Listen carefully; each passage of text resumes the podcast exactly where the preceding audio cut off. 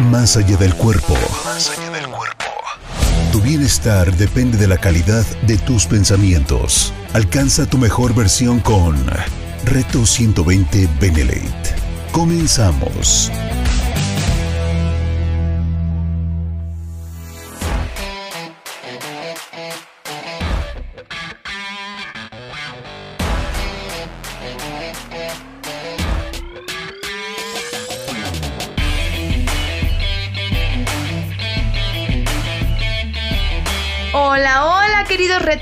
Retadores, bienvenidos una vez más a este maravilloso programa. Te doy la bienvenida a Reto 120 Benelet. Yo soy Yvette Hoffman. Es un placer que me acompañes como cada jueves en una nueva emisión, en una nueva transmisión de este hermoso programa que ya sabes que este es el momento justo para que compartas el programa con las personas que más quieres, con las personas que sabes que necesitan empezar a abrirse a otras posibilidades lo único que compartimos aquí es justo para nuestro crecimiento, es justo para ver otras opciones, para ver otras herramientas, para ver qué cambios podemos hacer y por qué no nos estamos aventando a hacer nuevas cosas, a emprender nuevos proyectos. Y justamente por eso elegí el tema del día de hoy, porque hoy vamos a hablar del miedo, de todas esas cosas que nos están impidiendo aventarnos, avanzar, crear otras oportunidades, ver nuevas posibilidades, simplemente hacer lo que realmente nuestro corazón está diciendo a mil gritos. Por favor, hazlo, inténtalo, atrévete. Pero que también escucha esa otra vocecita en nuestra cabeza que dice, no, no vas a poder, no es el momento, está muy difícil, en fin, no, no, no, no, no. Ese no lo vamos a eliminar y hoy vamos a entender qué rayos está pasando y qué podemos hacer para empezar a trabajar con esos miedos. Y te preguntarás, ¿qué es el miedo como tal? El miedo es un comportamiento, es el reflejo más bien, que utiliza nuestro cerebro para evitar una situación de peligro, una situación donde tu vida está en riesgo, donde te sientas en una amenaza. Entonces, en nuestro cerebro hay nuestro cerebro está dividido en tres. Nuestro primer cerebro, el más primitivo, que se llama cerebro reptiliano, justamente se encarga de nuestra supervivencia como especie. Entonces, obviamente se encarga de que pues tú comas, duermas, eh, de tu aparato reproductor, en fin, de todas esas necesidades básicas, básicas, básicas para sobrevivir como especie. Entonces, cualquier situación que este cerebro detecta como una amenaza, como una situación donde tu vida está en riesgo, literalmente, pues toma, te da una respuesta rápida. No sé, dependiendo, dependiendo de la situación, te manda una respuesta a un impulso para que tú realices cierta acción. No sé, a lo mejor si vas en la calle y estás cruzando y ves que viene un coche y ya cambió el semáforo, pues obviamente tu vida está en peligro, pues corres. Pero otra posible situación donde tu cerebro te puede decir que estás en peligro es si ve una si vas caminando y te encuentras una serpiente. ¿Qué pasa con esto? Hay diferentes formas de miedo, porque también están eh, las fobias y, y pueden llegar a confundirnos. ¿Qué es lo que pasa? Todas las personas hemos venido a este mundo sin saber qué es el miedo realmente en nuestro cerebro sí existe como especie esta parte que te digo, ¿no? La supervivencia. Pero entonces, ¿qué pasa con todos estos otros miedos que van surgiendo a lo largo de nuestra vida? Realmente el miedo, no sé, hablar en público, el miedo a enamorarte, el miedo a emprender, el miedo a, no sé, a casarte, en fin, a la N cantidad de miedos que puede tener una persona que es, a lo que me refería, que no se comparan con, no sé, el miedo a las cucarachas o la fobia a las alturas, eh, la fobia a, no sé, a, este tipo de cosas que son más físicas, ¿no? Que, realmente sientes que te puede pasar algo y probablemente es por una experiencia mm, muy, muy específica en tu vida, que puedes recordar de de cualquier manera y en cualquier situación, ah, es que me da miedo las alturas porque de chiquita me subí a tal juego y no sé, vi que una señora se cayó o yo me desmayé y entonces desde ese momento tengo ese recuerdo de que no, no me gustan las alturas, en fin. Empiezas a notar cuáles esas diferencias eh, de miedos de los que vamos a hablar el día de hoy. Hay muchísimas, muchísimas cosas que fuimos aprendiendo cuando, cuando éramos chicos. Y lo peor del caso es que muchos de esos miedos los adquirimos literalmente como una herencia. Muchos de nuestros miedos como adultos ni siquiera existen, ni siquiera son reales, ni siquiera son con base a una experiencia propia. Muchísimos miedos los fuimos adquiriendo porque nuestros padres nos inculcaron justamente esa sensación de peligro ante una situación que no estábamos viviendo. Te voy a poner un ejemplo para ser más clara. En mi caso, mi madre siempre fue temerosa de las alturas. Siempre, siempre, siempre. Entonces, ¿qué es lo que... ¿Cómo me heredó el miedo a esa sensación de, de peligro en las alturas? Pues obviamente cuando había, no sé, si nos llevaban a la feria, si, no sé, había una estructura, un juego alto, ¿qué, qué sensación de miedo me dio mi mamá al decirme, no, no, no, te vas a caer, es que está muy alto, es que te puedes lastimar, es que... Eh, todas estas palabras que sin querer, porque obviamente mi mamá desde su idea de quiero proteger a mi hija, porque es una situación de miedo, de peligro, perdón, quiso realmente protegerme, pero no se estaba dando cuenta que lo único que estaba haciendo era compartirme esa sensación de peligro, que yo no había experimentado jamás.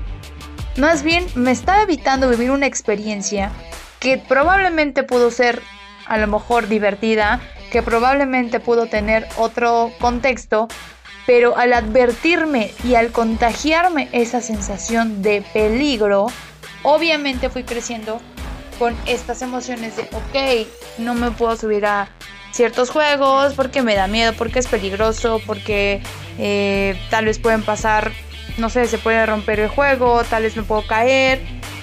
Y si te das cuenta, vamos creyéndonos estas historias de, sí, pueden pasar diferentes situaciones donde mi vida está en riesgo, pero que está en nuestra mente, o sea, literalmente muchos de estos miedos ni siquiera los hemos llegado a vivir.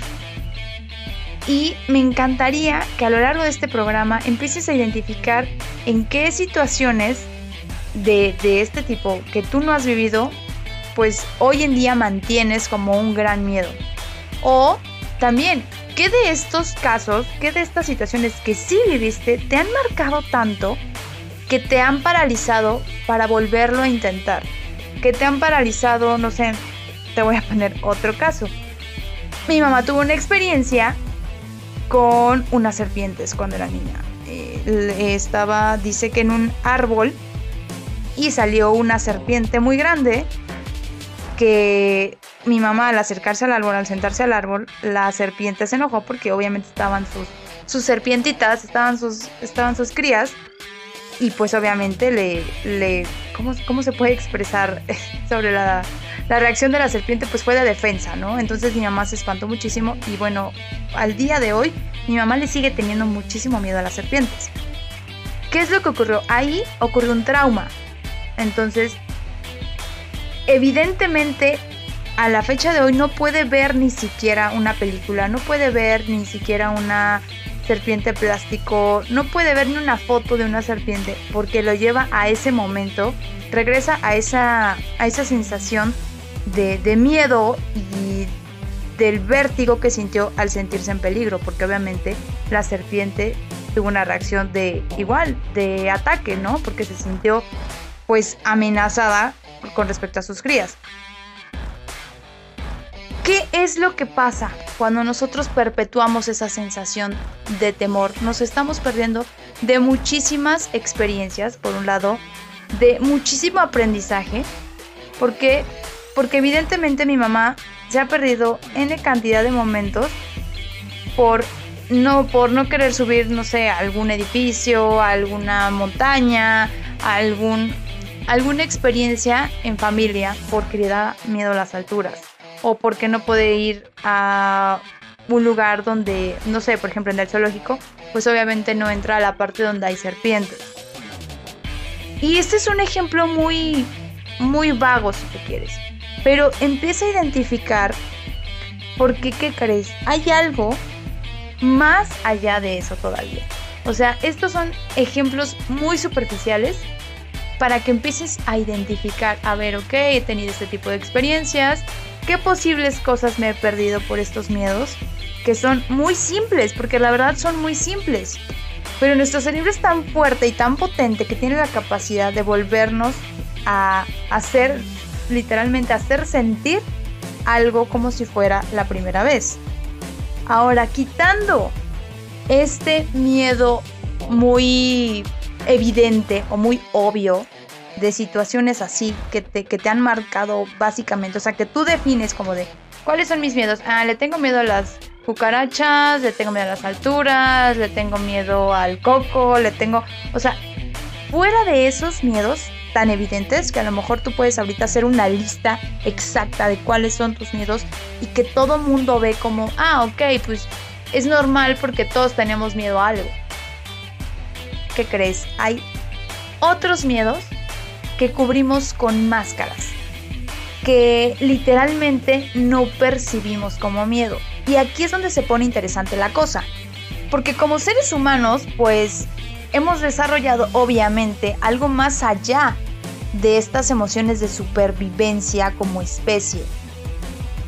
Hemos desarrollado eh, esta situación social donde percibimos ciertas emociones o hemos descrito ciertas emociones para definirnos como como cierto tipo de persona. Es decir, tal vez tú te describes y no te describes como una persona miedosa si eres enojón, tal vez te describes como una persona ansiosa, tal vez te describes como una persona, no sé, vanidosa, en fin, te puedes describir con N cantidad de, de calificativos y lo que no sabemos es que detrás de muchos de esos calificativos está en el fondo el miedo. ¿El miedo a qué? Esa es la cuestión. Y eso es lo que no, no desciframos o no nos enseñan a destapar, a poner en evidencia y decir, a ver, o sea, tú lo que estás viviendo tiene que ver con miedos aprendidos, miedos adquiridos o miedos heredados. Y de eso vamos a estar hablando en el siguiente bloque porque es muy muy interesante ver cómo gran parte de nuestras acciones y reacciones tienen más que ver con el miedo que con el ser según tú quién eres. Y te voy a explicar el por qué. Te voy a poner ejemplos donde tú vas a tener que identificar realmente cuál de estas acciones o emociones que probablemente tú te encuentres alguna similitud en tu carácter, en tu forma de reaccionar con tu familia, con tus amigos, empieces a decir, ah, ok, ya entiendo por qué mi mamá o yo o mi pareja o mi hijo o mi hija actúan de esta manera. Y también te puede servir para, uno, entender a las personas con las que convives y otro, para que tú mismo empieces a trabajar en eso que tal vez piensas que es parte de ti, pero recuerda, el miedo no es parte de nosotros.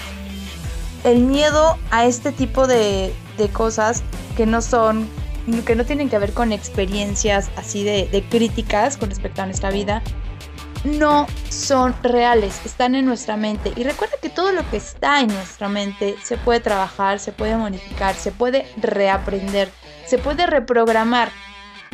Pero primero tenemos que identificar cuáles son esta clase de miedos que están escondidos y que están cubiertos con una máscara gigante para que nosotros vayamos por la vida actuando de cierta manera y además que nuestra sociedad lo ve aceptable, que es válido y que está, pues básicamente es correcto o no pasa nada. o si pasa no tiene que ver con el miedo porque el miedo también no es bien visto. Entonces, si te das cuenta, hay muchas cositas que vamos a ir desmenuzando a lo largo del programa, así que no te despegues, esto apenas está comenzando, esto es Reto 120, yo soy Yvette Hofan y en un momento regresamos.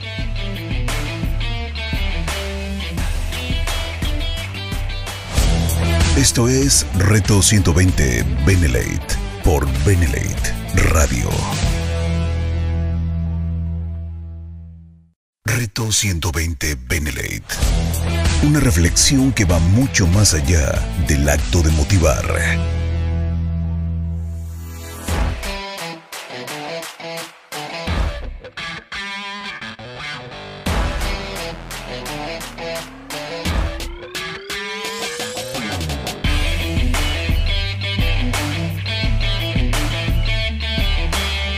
estamos de regreso. Este programa se va a poner bueno, así que ve sacando tu libreta porque vas a tener mucho que anotar, te lo prometo. Vas a tener mucho que empezar a identificar porque tal vez te empieces a descubrir y empieces a reconocer que puedes tener más de dos o tres máscaras. ¿Cuáles máscaras? Te estaba hablando que el miedo, más allá de la supervivencia hay mil máscaras que tienen que ver más con nuestras emociones y la aceptación en nuestra sociedad, en nuestra aceptación como individuos y que hemos que nos han enseñado justo para poder pertenecer a cierto grupo, para pertenecer a tu propia familia, para pertenecer a cualquier lugar al que tú quieras en el que tú quieras encajar, ¿no?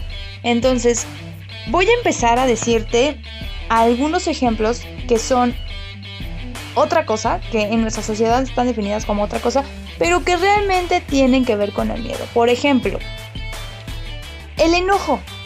¿Sabías que el enojo puede ser una máscara recurrente en, en nosotros para evitar decir o evitar esa sensación de miedo? Entonces, lo que hacemos es justamente darle la vuelta y entonces en vez de sentirme o generar esta sensación de miedo generó ira, generó desesperación, generó coraje. Porque, ¿qué hay detrás de ese enojo? ¿Cuál sería el miedo real? Puede ser que te dé miedo no ser escuchado, puede ser que te dé miedo no tener autoridad, puede ser que te da miedo sentir rechazo y entonces para no sentir todas estas cosas muestras enojo. Y lo más fuerte también es que muchas veces generamos un ataque o, nos descargamos con alguien porque tenemos tal vez en el pasado este, esta situación donde me lastimaron y entonces para yo no volver a sentir ese miedo a que me lastimen, pues lastimo o ataco yo primero. Y entonces antes de que me hagan, yo hago. Que ese es un, un clásico. Antes de que tú me lastimes, te lastimo yo antes de que tú me cortes, te corto yo, porque tú a mí no me vas a lastimar. Yo no quiero sentir otra vez esa sensación. Entonces, como me da miedo sentir esa sensación, pues genero esta reacción. Otro buen ejemplo es el aislamiento. Fíjate qué interesante que el sentir como de, no, yo no pertenezco, yo no me quiero juntar con estas personas, o yo prefiero estar solo, yo prefiero eh, quedarme como solo con mis pensamientos. Este aislamiento no nada más puede ser físico, ¿eh? También puede ser mental, esta sobrecarga de trabajo para clavarte solo en tus cosas y no tener que entablar como esta comunicación o esta convivencia con otras personas es una parte de aislamiento. El, el clavarte y el nunca tengo tiempo y el solamente estoy centrado en mi trabajo, estoy solamente centrado en mis problemas, es una forma de aislamiento. Entonces, el aislamiento físico obviamente tiene que ver con el apartarte literal y, y, no rodearte de nadie, pero tú puedes estar rodeado de cientos de personas y estar aislado. Entonces, si aplicas una de estas dos, también es una forma de esconder que sientes miedo. ¿A qué le puedes sentir miedo? Tal vez al sentirte abandonado, tal vez al sentir que se alejan de ti, entonces te apartas tú primero antes de que te hagan eso, antes de sentir que otra vez te, vuelven a, a dejar, antes de sentir que una persona no quiere compartir contigo. Entonces, para evitar esa sensación, pues te aíslas.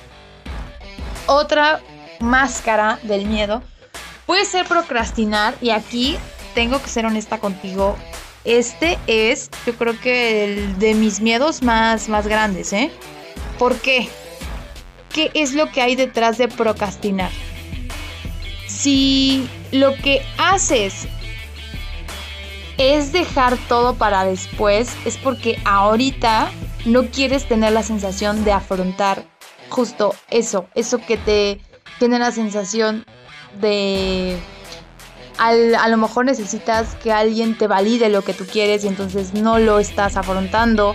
A lo mejor te da pena hacer ciertas cosas y la pena casi siempre tiene que ver con la opinión de alguien más, con la crítica, con el sentirte eh, vulnerable o expuesto. ¿Por qué te digo que yo me identifico mucho con el procrastinar? Porque a veces tenemos esta, estas ganas, ¿no? De, ay, voy a hacer tal proyecto, voy a hacer en mi caso, no tal contenido y quiero compartir en mis redes sociales tal información porque a mí me gusta, porque siento que es valiosa y eventualmente esta emoción empieza a llenarse inconscientemente porque no es a propósito, no es, no es de una manera que tú lo pienses de manera lógica. Simplemente es pensar en, bueno, pero ahorita eh, no es urgente, no es tan necesario, entonces empiezas a encontrar justificaciones para justo realizarlo y afrontar esa, pues esa exposición, ¿no? Entonces también es una forma de evitar el fracaso. O sea, ¿qué pasaría si te avientas y no sale como tú esperas, ¿no? O al final simplemente te critican y te dicen, oye, esto estuvo fatal, o oye, ¿por qué hiciste esto? O sea, el hecho de cruzar eso, esa confrontación, confrontación con las personas que a lo mejor te importan, pues es una forma de evadir y es una forma de no querer afrontar ese miedo y lo evitas procrastinando. Otra buena máscara, y, digo buena máscara porque es también muy utilizada en general en nuestra sociedad y en cualquier sociedad, es la tristeza. ¿Por qué la tristeza es una forma de miedo? Al final de cuentas, la tristeza tiene que ver con afrontar nuestra responsabilidad y no poner límites. Muchas veces actuamos y hacemos cosas esperando a que funcionen de cierta manera, a que las personas que amamos respondan de cierta manera. Y cuando las cosas no salen como nosotros teníamos planeadas o como nos hubieran gustado, en vez de decir, a ver, ¿dónde yo eh, me equivoqué? ¿Dónde yo tomé cierta decisión y no funcionó? Es más fácil hacernos la víctima y es más fácil decir, pobrecita de mí o pobrecito de mí porque pues las personas no me entienden, las personas no, no me valoran, es más fácil señalar a los demás.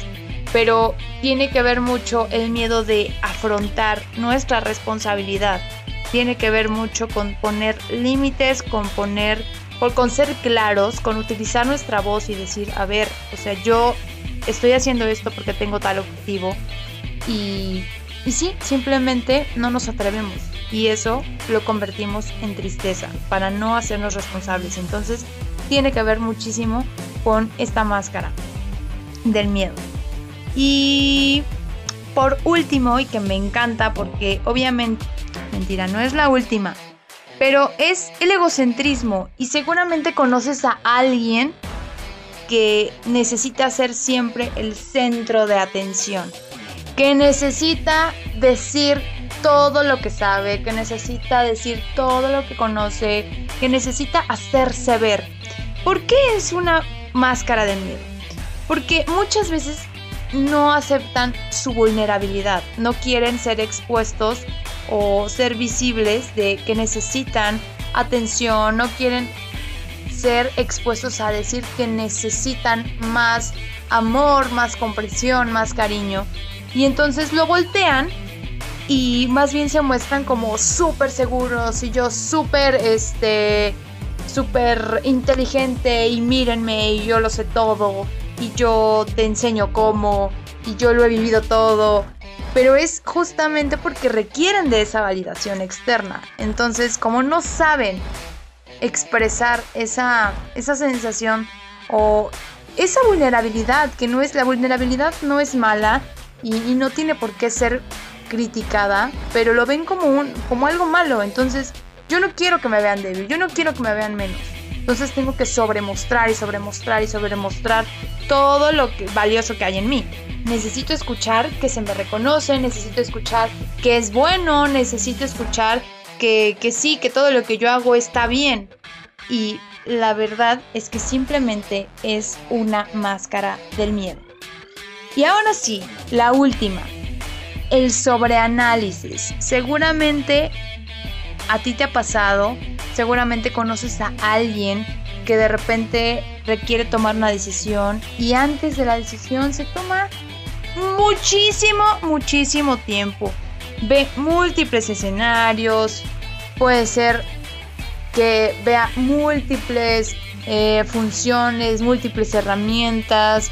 Antes de decidirme aviento, va a literalmente tomar cada detalle y cada cosa. Y lo único que está haciendo es retrasar esa acción. Y por otra parte, pues está perdiendo el tiempo porque no podemos ver el futuro.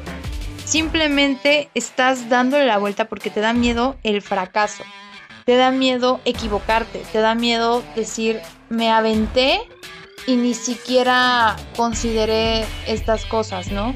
Entonces, el miedo real es justo el fracaso. Entonces, tienden, tienden a pensar y pensar y pensar y pensar y pasar muchísimo tiempo dedicando al sobreanálisis a su decisión.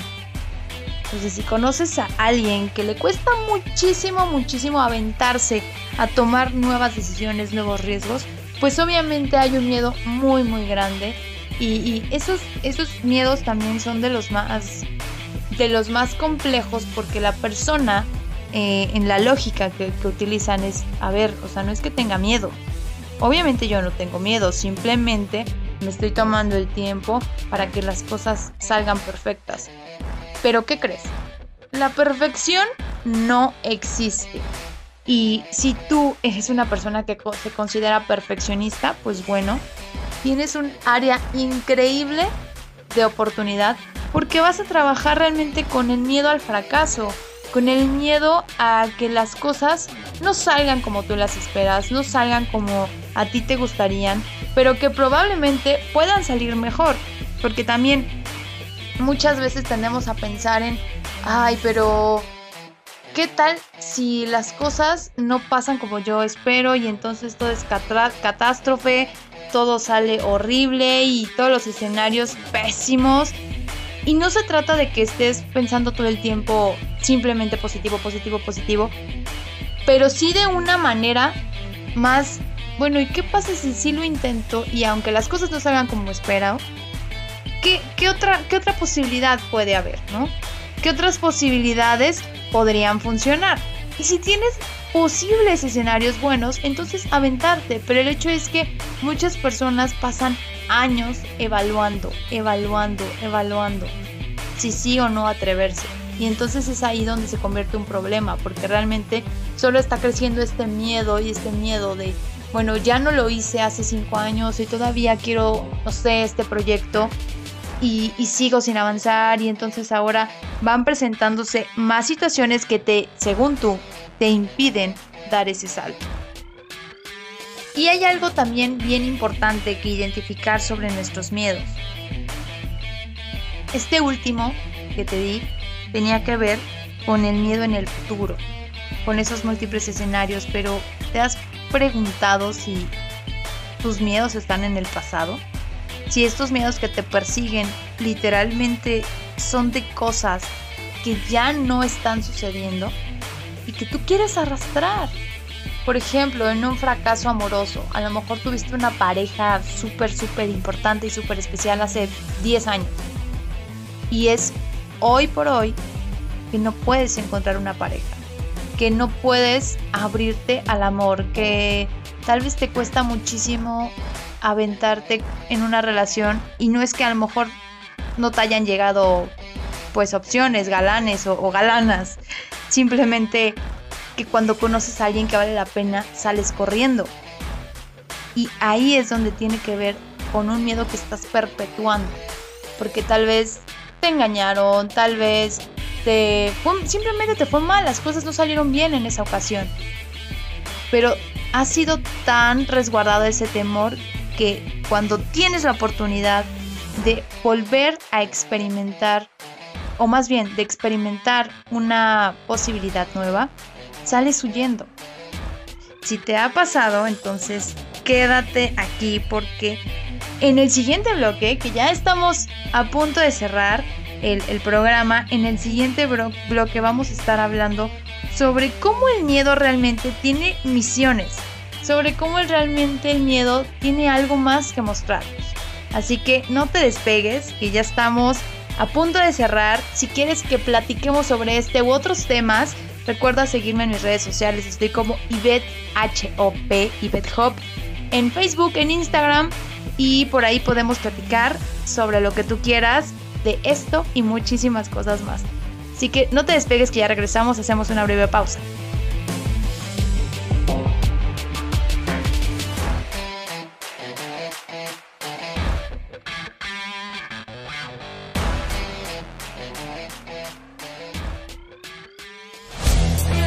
Empieza donde estás, usa lo que tienes, haz lo que puedes. Reto 120 Benelate.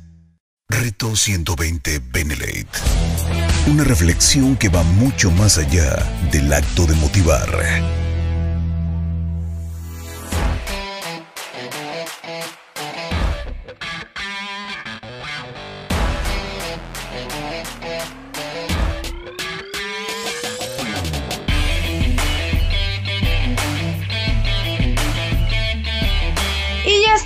regreso, muchísimas gracias por permanecer con nosotros. Y bien, estábamos hablando de el miedo y qué posibilidades, qué opciones, qué misión trae el miedo para mostrarnos. Porque te digo, el miedo en nuestra sociedad es visto como algo malo, o sea, como algo que debes evitar. No, no tengas miedo. El miedo, este, pues simplemente te paraliza. Y sí, claro que sí es verdad que nos paraliza como ya lo expliqué hace un bloque, obviamente te impide muchas cosas.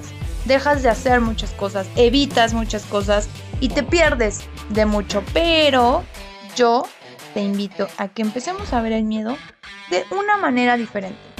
¿Por qué no ver el miedo como un mensajero? ¿Por qué no ver el miedo como un mapa? ¿Por qué? Porque después de sentir miedo por algo, puedes descubrir más cosas, más áreas de oportunidad, más posibilidades, más áreas en que trabajar en ti, más oportunidades de crecimiento, de desarrollo. ¿Cómo es posible que podamos convertir el miedo en un motor y no en una carga o en una, pues sí, en algo que nos debilita como personas?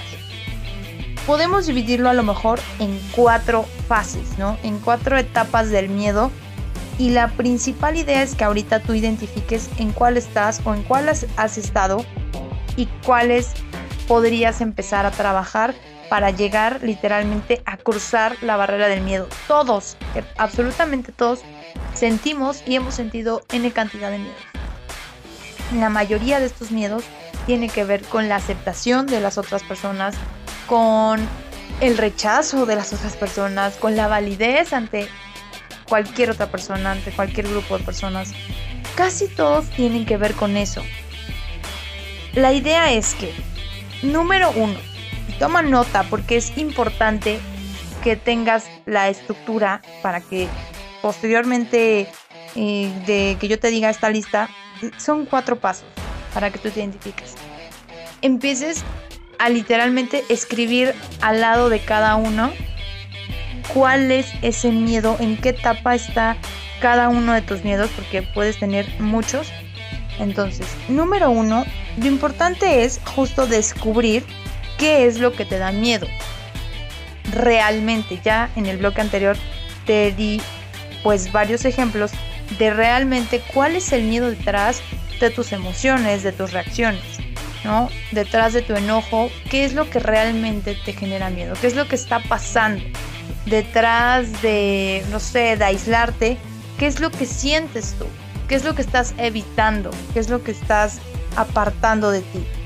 Detrás de todos esos que te mencioné, lo primero es que identifiques en cuál estás, en cuáles estás y aceptar que realmente son miedo. Por otro lado, número dos, puede que tú ya sepas cuáles son esos miedos, pero estés en etapa de negación. ¿Qué tiene que ver? ¿Por qué negación? No significa que digas, no, no es cierto, no tengo miedo. No, más bien es como contarte historias de, ok, o sea, sí tengo miedo a, no sé, hablar en público, ¿no? Que era, era un miedo, por ejemplo, muy curioso en mí, porque yo toda la vida, desde que tengo mm, uso de memoria, he tenido muchísima pues muchísima validez o muchísima autoridad o muchísima fuerza en mi voz. ¿Ya que me refiero con esto? Que realmente he estado en muchísimas cosas que requerían de mí y de hablar frente al público. Cursos de, este, más bien concursos de declamación, bailables, o sea, donde realmente iba a ser vista y escuchada. Eh, no sé, presentaciones, eventos, dirigir cosas que me daban pánico, pero que aún así, por circunstancias o porque era, veían ese talento en mí, me decían, no, pues es que tienes que hacerlo, aviéntate. Y yo iba casi, casi a regañadientes, pero lo hacía. Entonces, estaba, estar en negación es como de, a ver, tengo miedo de hablar en público, pero ahorita no lo voy a hacer. O sea, ahorita no voy a practicar. Ahorita no voy a, no sé, hacer un live. Ahorita no voy a hacer el video. Ahorita lo que requiera, lo que requieras hacer, es como de, este no es el momento. O sea, es encontrar todas esas justificaciones para no tomar acción. Puede que estés en esa etapa. Entonces, si estás en esa etapa, y no cruzas y no pones acción, literalmente de nada te sirve saber cuál es tu miedo. Por ejemplo, a mí me daba miedo también subir fotos, los, los que me siguen en Instagram o en, Facebook, se, se podrán dar cuenta que yo comparto mi foto en el gimnasio un video en el gimnasio. Eso antes era impensable, literalmente me daba muchísima vergüenza. ¿Y cuál era el miedo? Obviamente ser criticada, obviamente a ser vista como, ay, la ridícula, obviamente a que hablaran de mí. Y si te das cuenta, es muy bobo, o sea, ese miedo mío era muy ridículo. La ridícula estaba haciendo yo al no querer tomarme una foto, al no querer compartir algo que me gusta o que disfruto, simplemente por la opinión de mis amigos. Entonces, hoy por hoy, pues ya me atrevo ya hablo más, ya comparto videos, ya me grabo, inclusive pues ahorita me estás escuchando en un programa que ha sido también todo un reto, ¿no? Así justamente como se llama, reto 120, porque sé que me falta más por trabajar, por mejorar, pero lo hago, ¿me entiendes? Estoy realmente tomando acción sobre ese, ese miedo, no estoy en negación de que, ay no, ahorita, o sea, me da muchísimo miedo hablar y mejor eh, que lo haga otra persona por mí. No, no, no. El caso es empezar a cruzar y a trabajar ese miedo. Punto número 3. Yo a este, este vamos a llamarle ¿por qué diantres estoy haciendo esto? Este punto lo, lo, llamo así porque muchas veces estamos trabajando, pasamos de la negación y dices, ok, va, sí me aviento, sí voy a intentarlo, sí voy a trabajar. Y ya cuando estás a medio camino, tu cuerpo literalmente, como no quiere, o sea, tu mente te dice, sí, tú puedes, voy a aventarme, me, si tienes miedo, no sé, a, salir con una persona. Y dices, no, sí, me voy a dar la oportunidad y voy a salir y voy a conocer y bla, bla, bla. Y sí, quiero tener una pareja. Y a la mera hora de la hora de que te dicen, oye, pues no sé, vamos a, ya formalizar, a tener una relación, tu cuerpo dice, no, no, no, y a lo mejor empiezas a evitar cosas.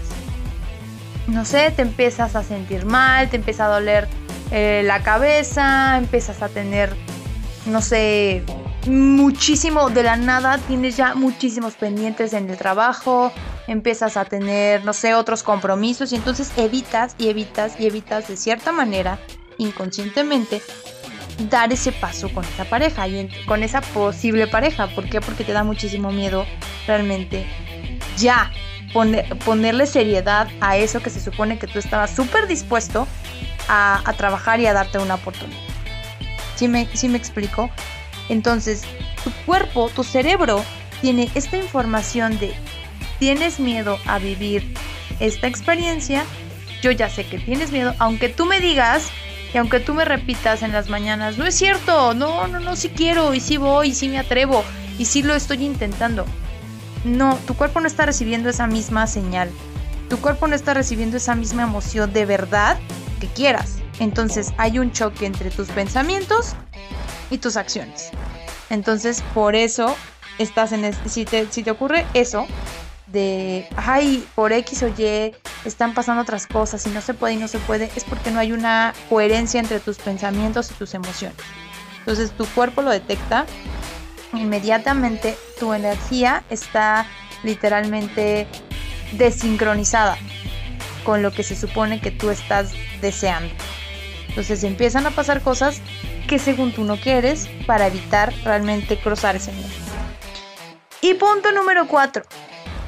Ya, digamos que te estás dando cuenta que estabas bloqueando inconscientemente pues este miedo y dices, no, voy a alinear mis pensamientos con mis emociones y de verdad yo siento eh, las ganas y la emoción y estoy en sintonía con mi cuerpo, con mi mente y voy a cruzar este miedo que volvemos al, de hablar en público, ¿no?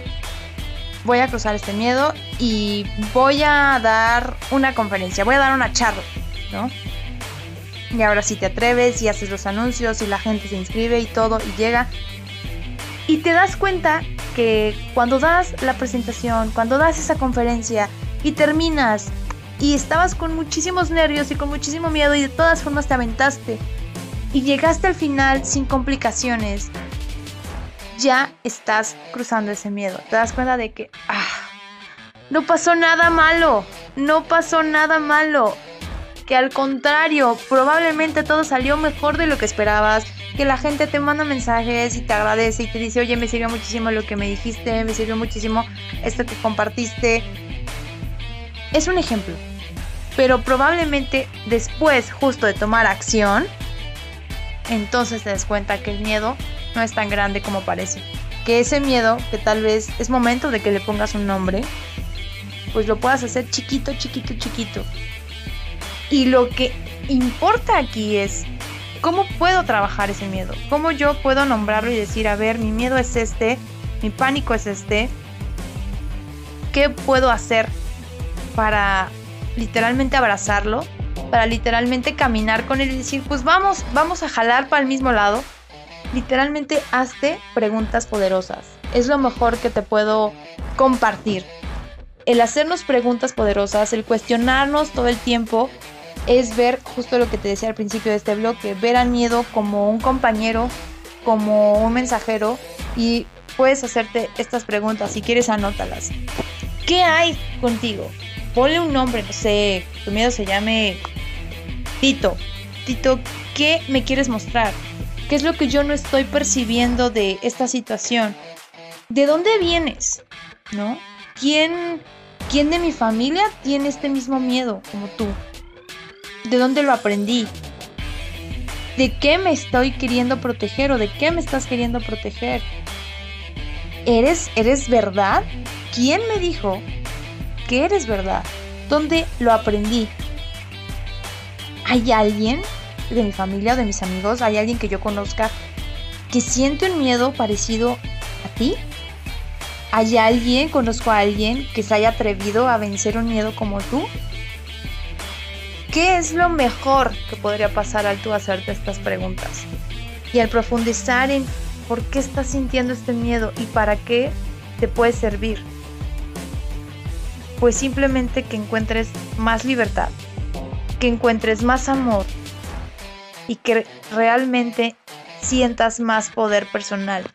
Y ahí es donde va a venir la magia, porque entonces tú vas a entender y vas a cambiar muchísimos comportamientos y muchísimas acciones y muchísimas emociones por más amor y por más comprensión y más empatía con la gente que te rodea, porque tú también vas a entender, ok, muchas de las personas con las que pues me rodeo, realmente no es que estén enojadas, realmente no es que sean apartadas, realmente están teniendo mucho miedo entonces vas a cambiar tu forma de percibirlos y tu forma de comportarte.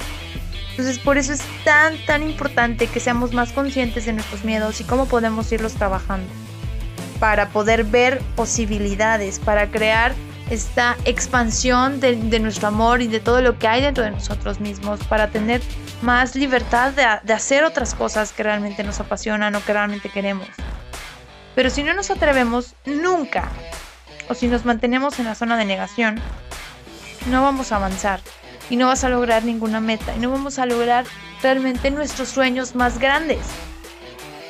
Así que espero que el día de hoy te quedes con ese mensaje. Abraza tus miedos y pregúntate qué máscaras estás ocupando simplemente para evitar tus miedos. Te mando un abrazo súper, súper grande recuerda que el miedo no te lleva a ningún lado si tú no lo tomas de la mano y dices, vámonos con todo, vamos a cruzar, vamos a ir realmente a aprender algo nuevo. Te mando un abrazo, cuídate mucho, espero nos escuchemos en la próxima transmisión. Recuerda que es todos los jueves nueva emisión de Reto 120 en punto de las 5 de la tarde. Yo soy Yvette Hoffman y que tengas una excelente tarde. Chao, chao.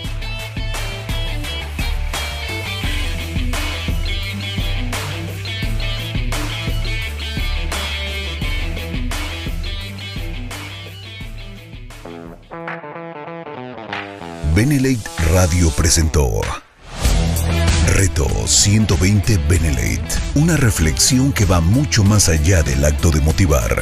Te esperamos en la próxima emisión. Reto 120 Benelate, por la radio del buen líder.